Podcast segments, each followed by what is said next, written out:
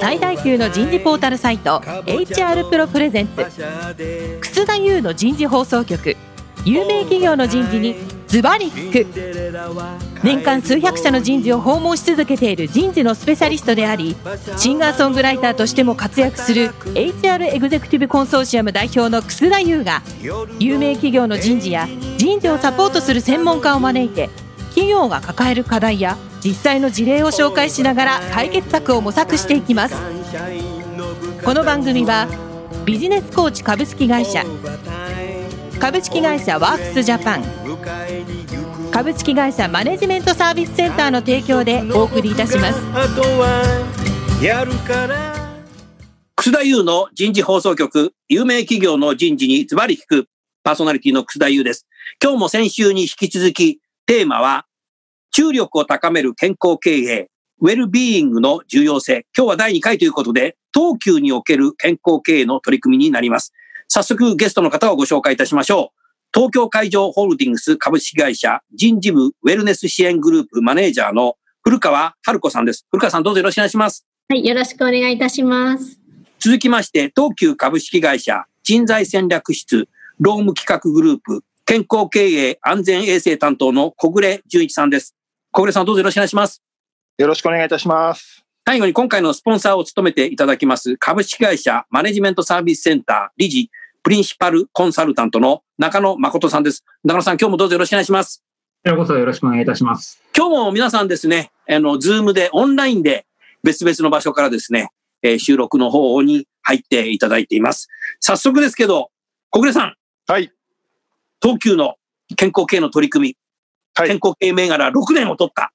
ありがとうございます。東急さんからですね、お話を聞きたいなって、そんなふうに思いますので、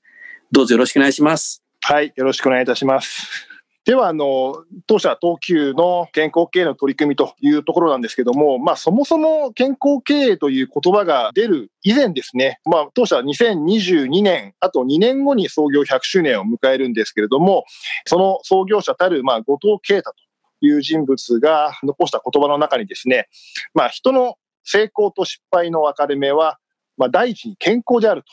いう言葉を残しております。実はこの言葉を非常によりどころにしてですね、東急株式会社では、まあ、脈々と従業員とその家族、それから、まあ、東京、神奈川を中心に事業を展開しておりますので、その沿線のお客様のまあ健康というところもまあ意識しながら、今日までまあ事業を展開してきたというところでございます。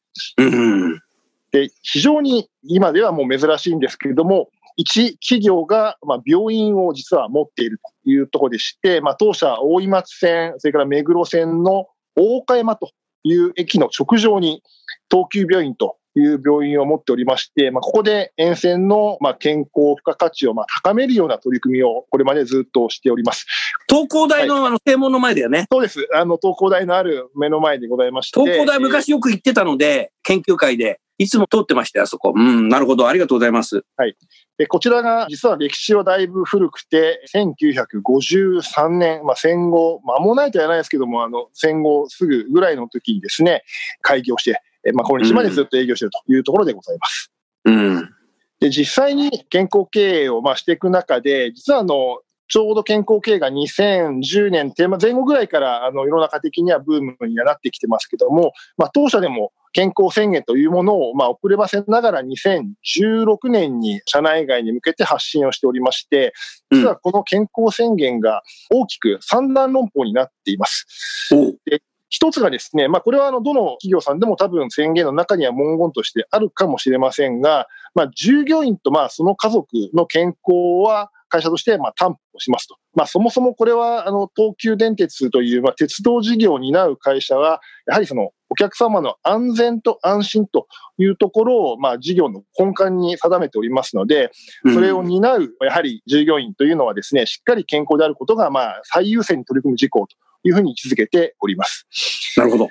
はい。で、その二つ目、二段目ですけども、こちらがですね、先ほどもちょっとお話をしましたように、やはり東急線沿線に住まう方々のやっぱり生活環境をより高めること、まあ、その一つとして、健康増進を付加価値として提供することが、やはり企業として求められる事業の一つだろういうことで、これをしっかりと充実させていきますというところが、まあ、健康宣言のまあ2段目に書いてございます。はい。そして3点目、これは少しあの思想的な部分ですけども、こういった健康増進に携わるような事業を継続することで、まあ、社会貢献ですとか、まあ、地域の活力、維持、発展に企業として寄与していきたいというところが、まあ、当社の健康宣言のまあ大きな特徴となっております。うんあれだね、でも小暮さんの話ずっと聞いていると、やっぱり創業者がさ、後藤健太さんが、はい、まあ先週も僕少し言ったけど、僕ね、もうだから暗記してんだけど、人の成功と失敗の分かれ目は第一に健康であるって言ってるわけだな。これ生前に言ってるわけですよね。そうですね。やっぱ僕はね、創業者がやっぱりすごいな、健康に意識高いなっていうのが一つと、やっぱり病院をずっとね、これ1953年とおっしゃったこれ僕1953年生まれてるので、戦後ちょうど8年目ですよ。だから僕が生まれた時から病院をずっと持っていて、ここやっぱ一緒になっていて、で、やっぱ地域、社会への貢献ということでやってきてるので、一時はやっぱり最近では CSR って言葉だったんだけど、でもなんかずっとこれ今の話聞いてて分かってきたのは、これ SDGs と関連してるよね。そうですね。まあ、まさしくここは、あの、今でこそ、やっぱり SDGs に包括される内容だとは思うんですけども、その整理される以前からですね、なんかなんとなくそういったものを意識しながら取り組んでた内容っていうのがあったんだろうなとは思います。なるほどね。ありがとうございます。はい。健康経営って、やっぱりその、リーダーシップが必ず必要だと思うんですよね。うん。確かに概念としては皆さん大事だとおっしゃるんでしょうけれども、うん、本当に経営が立ち行かなくなるというのかな。さっき、小栗さんおっしゃってましたけれども、苦しい時にも健康経営を守るという、その気概と覚悟がないと、なんだかんだ言っても、やっぱり生産性が先んじるというんでしょうかね。そこのプライオリティが高いレベルで保たれるっていうのは、やっぱりそれこそリーダーシップが必要だし、企業文化、企業のもう価値観としてそれがあるっていうことが大前提になると思うので、今改めて、まあ、健康系銘柄にこうしてね、毎年選ばれるっていう背景は、すごくよくわかりましたね。中野さんだと、そもそもやっぱ病院経営ってすごく今大変じゃない？そうなんですよね。だからやっぱりともすると、やっぱり、売却しちゃおうかみたいな 考えるよね、経営者はね。えー、特に上場企業なわけだから。えー、悪魔のささやきは何とかあったと思うんですよ。そこがね、多分ね、原点に戻るのが、立ち返るのがすごいね。ね、みんなね、そ取締役経営会議でもね、みんなね、売却してもいいかなと思ったんだけどね、みんな先ほどね、後藤啓太さんのあれがね、一部がね、耳にピーって言う、出てきて、いやいやいや、いかんいかんいかんみたいな。多分あるんじゃないかな。そうだと思いますよ。そこのジレンマがね、うん、ある中で、やっぱり成り立ってるっていうのが、やっぱりそこは凄さですよね。やっぱりそこが強さなんでしょうね。そういう中で、小暮さんさ、6年間こう取ってきた秘訣って何をずっと取り組んできたの？ただ病院持ってますっていうだけじゃ先ほど言ったようにね、はい、あの何もやらなかったらいけないので、多分人事が相当いろんなことを病院と一緒になって施策打ってきたのかなというふうに思うけど。はい。あの、ここはですね、今、中村さんのお話にもあったように、そのリーダーシップというところでいきますと、まあ、当社ではですね、その、チーフヘルスオフィサー、最高健康責任者 CHO というものを定めておりまして、えー、ここを筆頭に、えっと、私ども、まあ、人事安全衛生健康経営のグループと、まあ、東急病院という部署が、まさにこう CHO を頂点に、まあ、三位一体の取り組みで、まあ、今日まで進めてきたというのが、まあ、一つ大きなポイントかなというふうに考えてございます。うん。これやっぱでもすごいね。やっぱり CHO っていう役割を C クラスで作ってしまうっていうのが、まさに経営という形でやってるってことになるもんね。そうですね。はい。経営のまあ意思がきちっと反映されているというところがやっぱりポイントかなとは思います。なるほど。うんで具体的に人事としていろんな様々なね、施策を打ってきたんだろうけど、特にこの6年間やってきたことを何かね、ぜひご紹介できる範囲で。はい。当社ではですね、あの、やっぱりその置かれている就労環境、従業員の環境も含めて、大きく実行施策としては3つ重点を置いてございます。はい。で、1つはメンタルヘルスの対策をしっかりやろうと。おから2つ目がですね、もう今日本人2人に1人が癌になる時代と言われてますので、癌対策をしっかりとやっていこうというところになります。うん、なるほど。それから3番目ですけども、これはあの、まあ、健康保険組合も若干関係しますけども、生活習慣とかですね、運動みたいなところをですね、もう少し手こ入れしていこうということで、この対策をまあ3本目に据えてですね、メンタル、がん、それからまあ生活習慣、運動対策というものをですね、重点的に取り組んでおります。お素晴らしいね。で、えっと、まず一つ目のですね、まずメンタルヘルスなんですけども、まあ言い方は良くないかもしれませんけども、やっぱり男性中心の企業のスタイルをずっとこれまで続けてきた中で、まあ、俺の背中を見て学べみたいな、こう、風土が若干あったところが、やっぱり否めないかったんです、ね、ああ、電鉄会社もそれはあったんだね。で、これがやっぱりですね、あの価値観の多様化ですとか、いろんな環境の変化に伴って、やっぱりあの、当社でもメンタルヘルスの部分で、やっぱりメンタル不全になる従業員ってやっぱり若干増加傾向にあったところであります。で、それをですね、しっかりと、まあ、ケアするという意味で、実は当社の産業医は、心療内科の専門医がですね、ついておりまして、この心療内科の先生を中心に、えっ、ー、と、従業員のメンタルヘルスというものには、あの、重点的に取り組んできております。なるほど。はい。中野さんさ、はい。今さ、俺の背中を見ろっていうリーダーシップの考え方ってね、僕なんか昭和前半生まれだから当たり前に昭和時代はあったんだけどさ、うん最近のね、20代の人ってね、ね先輩の背中見ないよね。そうですね。みんなね、スマホ見ても。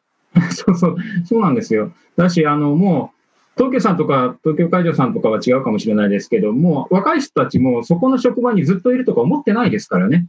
あの、自分のキャリア描いて、ここでもう終わったと思ったら平気で、あの、いい会社であっても平気で離れていきますから、そういう意味じゃ、先輩の背中とかも全く見ないですよね。まあ、自分の、あの、まあ、言い方悪いですけれども、自分の利益になるものっていうような、まあ、それが多様性ってことなんでしょうけれども。そうするとさ、中野さん、今の時代は先輩や上司が俺の背中を見ろっていうリーダーのタイプじゃなくて、どういうタイプのリーダーが求められてるかな？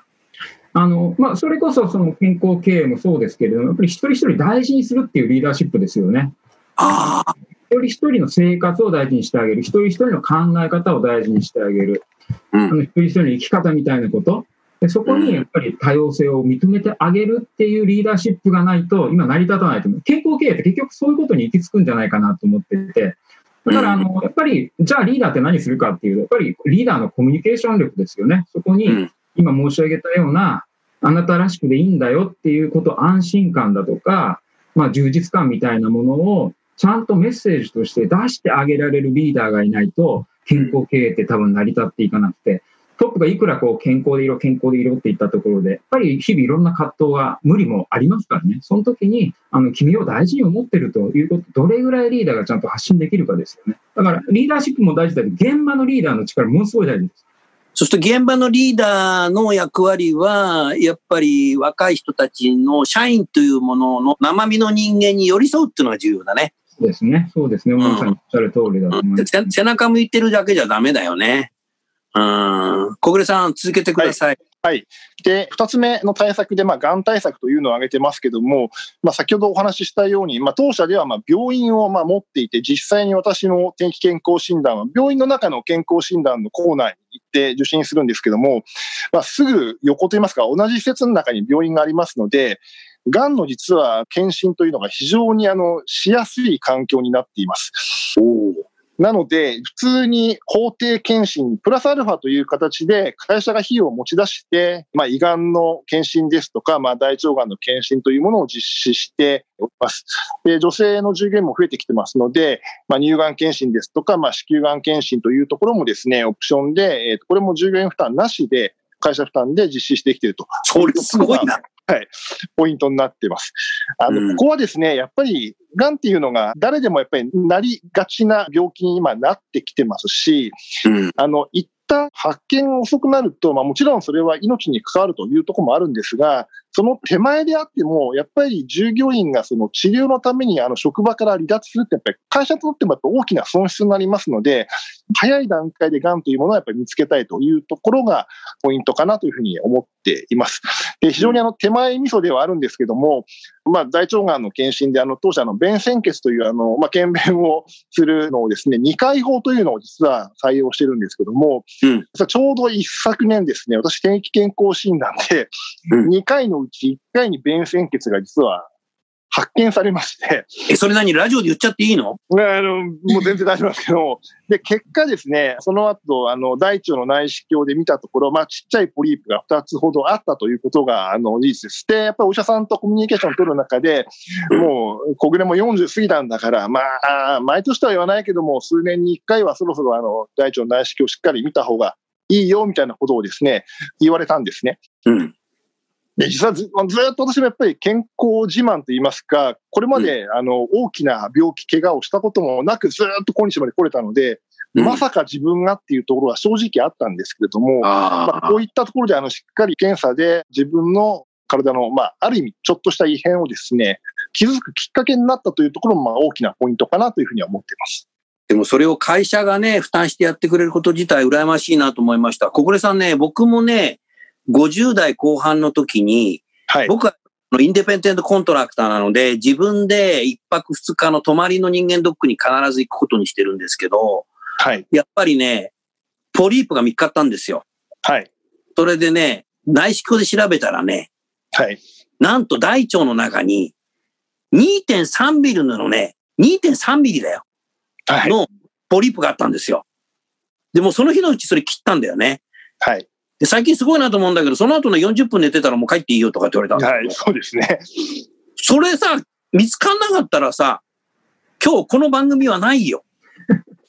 だからさ、その、ダクトの中にさ、ポリープがあるかどうかなんてな、俺はまあ大丈夫だよとかって言ってる場合じゃないんだよね、俺。わかんないよ、これ。そんなの医者だって多分わかんない、これ。自分のことなんて。はい、だからね、やっぱりそういうようなね、自分の命のリスクマネジメントっていうのをやっぱやっていかなきゃいけないっていう中で、自分のね、経験から言ってもね、東急さんそれが会社の中でね、負担してくれてるっていう、それはでも素晴らしいなっていうふうに思いましたよね。はい、それさ、古川さんさ、2.3ミリの大腸のさ、ポリプってでかいですよね。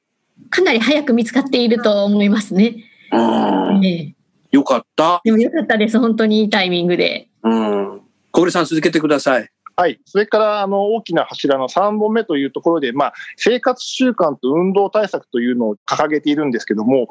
ここはですね、あの、先週の放送の中でも、楠田先生がおっしゃっていただいたように、やっぱりあの、運動っていうのは非常に健康面ではとてもとても大事ではあるというふうに思ってるんですね。ただ、これがどれだけこう体に負荷をかけるのかっていうところはやっぱり個々人のやっぱり思考とか、あの、もろもろありますので、うん、あの当社ではですね、やっぱり健康への取り組みで、まあ、得意とか不得意とか関係なく、まあ、誰でも長く継続できるということで、ウォーキングを強く推奨、歩くということを推奨して取り組んできております。あの、ちょうどですね、これは、あの、世の中の流れとも今合致はしてるんですけれども、まあ、ある意味会社にこう通勤するスタイルもですね、もう背広着て、ネクタイ締めて、革靴でというところじゃなくても、あの、多様性が非常に高まってきてます。実際私も会社に行くときは、もうほぼほぼシノパンでスニーカーを履いて、なるべく一息手前から歩くというところを実践してますし、実際あの今、これもテクノロジーのやっぱり進化で、スマホで歩数とかも自動でカウントできたりもしますので、それをこう集約するような形で、従業員のやる気を引き出すような取り組み施策を実施しております。なるほどね。ウォーキングやっぱりそういうスマホなんかでさ、お互いに競わせるっていうのは意外といいよね。あの、これはですね、非常に対抗意識を持っていただくあってですね、あの、当社ではですね、職場対抗ウォーキング選手権とまさにこういった。選手権やってんだ。はい、命名をしてですね。表彰してんのそれ。はい。あの、昨年から少しリニューアルをして、春、夏、秋、冬と、まあ、そんなにやってんだ。1年を4シーズンに分けて各シーズンごとになんとか駅とかですね、なんとか乗務区みたいなところがですね、あのトップになったらそこを表彰するというような取り組みをして、表彰職場にはちょっとしたインセンティブをお渡しするようにしております。ああ、素晴らしい。本当素晴らしいと思います。軽度の運動っていうのがすごく脳にはいいらしくて、あの、これいろいろなもう研究も実際にされてて、多分皆さんもちょっと運動すると頭がすっきりして、なんか仕事がはかどったとかいう経験おありだと思いますけれども、あの、それはもう脳科学的にいくつか証明もされていて、軽い運動というのは脳にいい刺激を与えて、海馬とか前頭前野がとても活動的になるらしいんですね。うん、で、もう頭がすっきりして仕事がはかどるっていうのはもうまさにその通りということですので、今、うん、小栗さんおっしゃったような、こう、一駅歩いて、まあ、事務オフィスについてっていうのは、まあ、理想的ですし、健康経営、まあ、結果的にもちろん業績が上がっていくっていうのは、一人一人が健康であるっていうことももちろんだし、見えないところでそういった、あの、生産性っていうのが上がってると。つまり、仕事の質が高まってるっていうことは大いに考えられます。まあ、まさにそういったことの実践なんだろうと思います。なかなかこれを、あの、指標的に示すっていうのが難しいと思いますけれども、すごくいい事例だというふうに思います。はい。では続けてください。はい。で、この3本柱をですね、中心に、まあ、これまで健康経営を、まあ、展開してきたというところなんですが、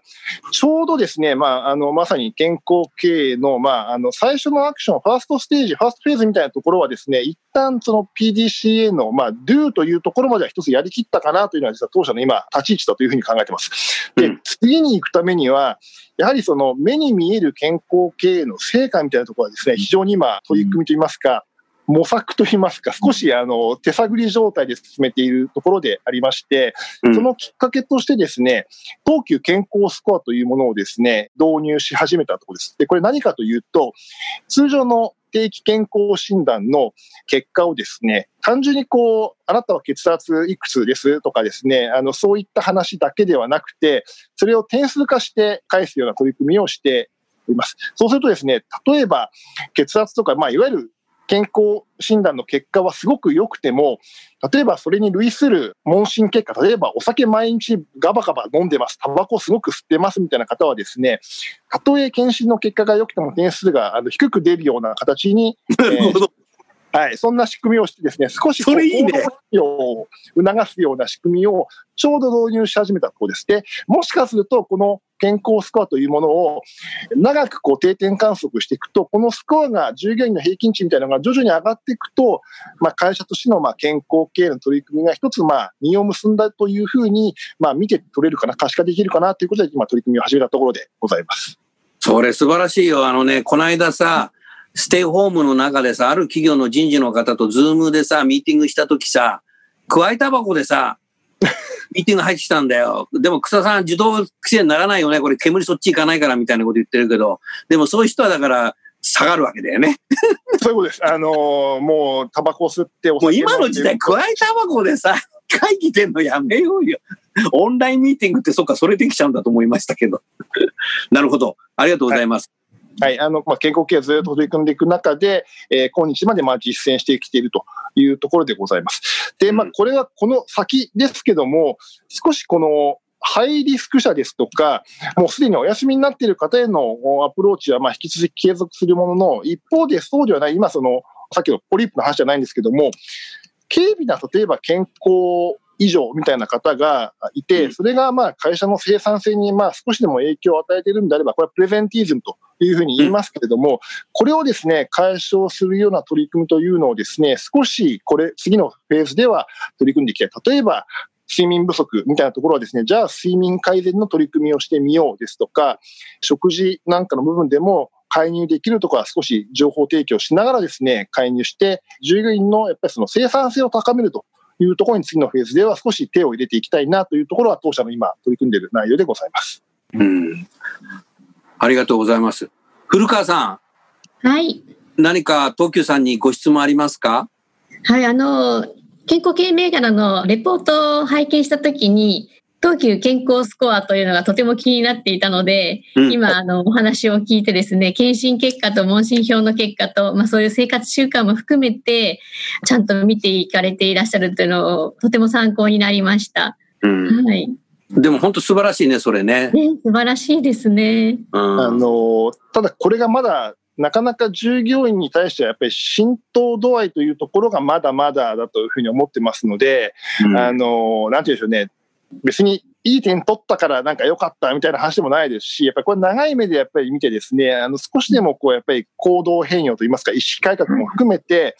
取り組んでいただく従業員が一人でも増やすことは、ぱり我々人事の方に求められる役割かなというふうには考えています。うん、さんがこう捉えられていて、まあ、そういった取り組みが従業員の皆さんは、まあ、ざっくりどれぐらいのこう支持率っていうんでしょうかね全くそういったものに関心がない方っていうのも、ある程度いらっしゃるのかなと思うんですけど、まあそういったものがこうだんだんと広まってきている状況なのか、で、現時点ではどれぐらいなのかみたいなところをお話ししていただいてもいいですか？あのですね、そういった意味でいくと、少しずつですけども、現場の方にも健康意識というものがやっぱ高まっているような気は私はしています。あの、別に自分がこの立場、役割だから現場に行ってというわけではなくてもですね、あの、いろんな方からお声を聞くときに、当社は健康経営を推進しているから、もしくはその健康経営銘柄を取得しているからと。いうところで、しっかりと、特に先ほどのお話じゃないですけど、リーダー層、現場やっぱり監督者なんかがですね、健康にやっぱり留意して、部下、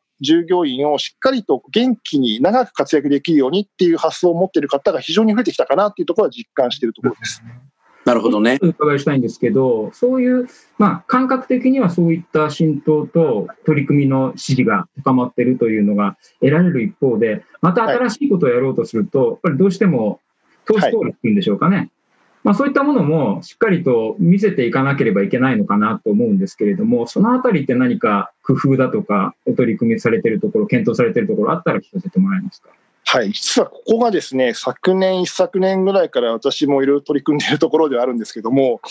ぱりなかなかその費用対効果みたいなところ、これはあの健康経営に限らず、例えば従業員の研修、教育なんかも含めて、なかなかその投資に対するリターンみたいなところをやっぱり経営に示すのは正直難しいというふうに思っています。ただ、例えば生産性みたいな観点で見たときには、多分いろんな今世の中には指標が出てますので、それと例えば健康、度を表すものと、例えば相関を見てみるですとか、そういったことはですね、実は今年度ちょっと取り組みとしてやってみたいなっていうところで、ちょっとまだ手探り状態ではあるんですけども、そこをですね、一つヒントにしながら、こんな相関があります。だから、この打ち手がとても有効ですみたいなところをですね、もう少し打ち出していければなというふうには思ってはいます。小倉さんね、はい、今の中野さんのね、ご質問がね、グッドクエスチョンだなと思ったんだけど、今日ずっと東急さんの事例を聞いていて、改めて思ったんだけど、ここまで来たらね、多分、東急グループに勤めてる方って、すごく社員の方は、会社に対する貴族意識はものすごい高いと思うんですよ。東急で働いてる。だってもう学生だって内定もらったらいい会社に入ったわねって親、親反対する人いないと思うので、社員の絶対そうなんですよね。うちの親は東急に勤めてるってのはわあ、すごい会社にいるらっしゃるのね。だから貴族意識が高いので、多分 ES、エンプロイサティスファクションはものすごい高い会社なんだろうなっていうのは思うのね。日本の他の会社から比べると。はい。だから次はね、エンゲージメントだよ。働きがいっていうものをね、もうちょっと何かいろんな施策を打ちながら、この健康経営の今までの施策となんか関係を見ていくっていうことが重要だと思ったな。あの、最新の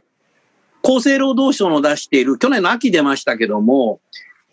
労働経済白書っていうのがあるんですよ。で、僕はマニアで毎年ずっと買い続けてるんですけど、労働経済白書って300ページぐらいあるんですけど、300ページのうち、この新しい労働経済白書は、100ページがね、働きがいについて書いてんだよ。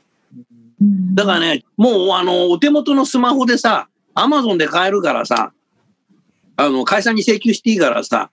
労働経済白書見てさ、やっぱり一方で経済産業省がやってるのは健康経営メアだけどもさ、労働経済者のとなんか一緒になってこう見ながらさ、働きがエンゲージメントをどう高めるかっていうことと連携すると、なおさら戦略経営になるんじゃないかなと思ったな。そこは逆にどうだろう、中野さん。そうですね。あの、おっしゃる通りだと思います。いろいろな調査の中に、やっぱりウェルビーイングそのもの、健康経営そのものがエンゲージメント調査の項目になってきてるんですね。私たちなってきてますね。例えば私たちが2年、3年に1回行うあのリーダーシップフォーキャストという、知ってる知ってる。なあの DDI と一緒にやってるやつね。そうです、そうです。あのサーベイがあるんですけれども、あのやっぱりいろんな HR に関するインフルエンサーの指摘の中に、やっぱりウェルビーイング取り入れるべきだというのが、あのトピックとして入れなきゃそれだから日本だけじゃなくてグローバルってことですそうですね。なので、あの、おっしゃる通り、ウェルビーイングがリーダーシップそのもの、まあ今のお話で言えば、働きがいだとかやりがいそのものにつながっていくということなんかは、もうこれはまさにグローバルな一つのトレンドなんだと思いますので、先生おっしゃる通りですね、拍手見ながら、こういったところに関連してるっていう皆さんの議論があったらいいんじゃないですかね。古川さんね、これだけね、ステイホームでさ、長期間家で仕事をしているとさ、会社の帰属意識よりも、働きがいを目指すね、社員がね、増えるんじゃないかなと思ってんだよね。そうですね。はい、だからね、いわゆるエンプロイサティスファクションじゃなくて、エンゲージメント、働きがいっていうことを人事がこれからやらないと。はい。だからもう会社に対する忠誠心よりも仕事。うん。だからそこにやっぱね、理念とかウェイとかっていうのは重要だし、うん、我々が健康経営の中にそういうものをやっぱり入れていくことによって、働きがいがあるから、どこでも柔軟に働く人たちがたくさんいても、会社としてはちゃんと働いてくれてるっていうのは重要になるよね。で、もう会社行かないと、まあもう会社行きたくてしょうがない人も行けないので、帰属意識よりちゃんと家で仕事してくんないと、ひょっとすると、在宅勤務してる社員が気がつくと、自宅待機になってる可能性もあるので自宅待機じゃねえんだぞって。だからやっぱそういう意味で少しね、新たにコロナ以後はね、そこも少しね、小暮さん。はい。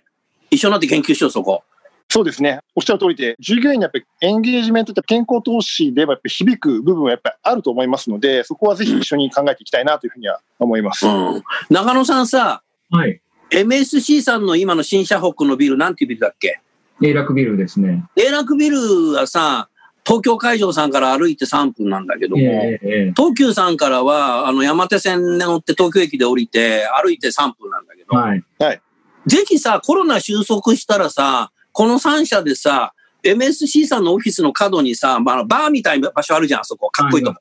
眺めがいいんだよ、あの、丸の内のさ、あの、駅舎が見えるね。うん、あそこでさ、ちょっとビール飲みながらさ、あなた自身でさ、ぜひなんかさ、エンゲージメントっていうのを少しレクチャーしてよ。そうですね、そうですね。だから、小暮さん行こう。それと、はい、そうですね。古川さんもさ、で、その中でさ、この健康経営にエンゲージメントでどういうふうになんか組み込めばいいかっていうのをさ、長野さんぜひ教えてよ。はい、あの、今日、草田先生のお話とか、まあ皆さんのもちろんいろんなお話聞いてて、改めて思いましたけど、一つの指標としてね、エンゲージメントの中身を考えないといけないですけれども、うんうん、そのレベルを上げていくっていうことを、健康経営のベンチマークできる重要なものだなっていうのを改めて感じましたし、そういったことに、やっぱり、あの、反映があるからこそ業績も上がっていくんだって、こういうロジックがしっかり作れれば、あの、まあ、お金もいっぱい取れるでしょうということですよね。うん。うん、わあ、もう、なんか、ワクワクするね。そうですね。やっぱやることいっぱいありそうだな。ね、大事だと思いますよ。うん、終わりはないね、小暮さん、この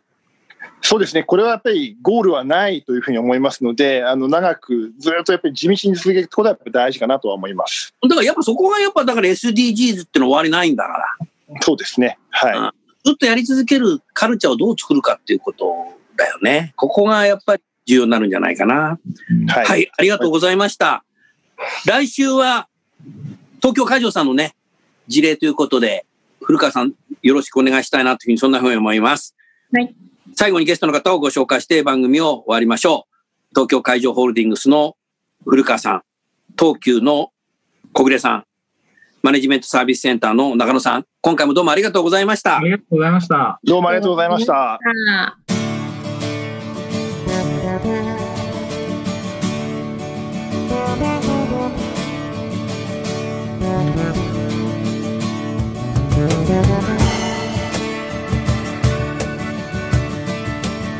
今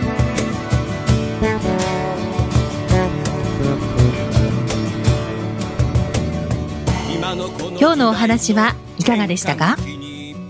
楠田祐の「The Times Will Change 時代は変えられる」とともにエンディングといたします。この番組は日本最大級の人事ポータルサイト HR プロのウェブサイトからもお聞きいただくことができます。HR プロでは人事領域で役立つさまざまな情報を提供しています。ご興味がある方はぜひウェブサイトをご覧ください。この番組は人と組織の生産性を高めるビジネスコーチ株式会社。企業の人材採用支援キャリア支援を通じて人と企業の持続的な成長と価値創造に貢献する株式会社ワークスジャパン。企業の人材戦略人材育成のプロフェッショナルカンパニー株式会社マネジメントサービスセンターの提供でお送りいたしました。それでは来週もお楽しみに。みんなで変えう。できない理由を述べている場合ではない。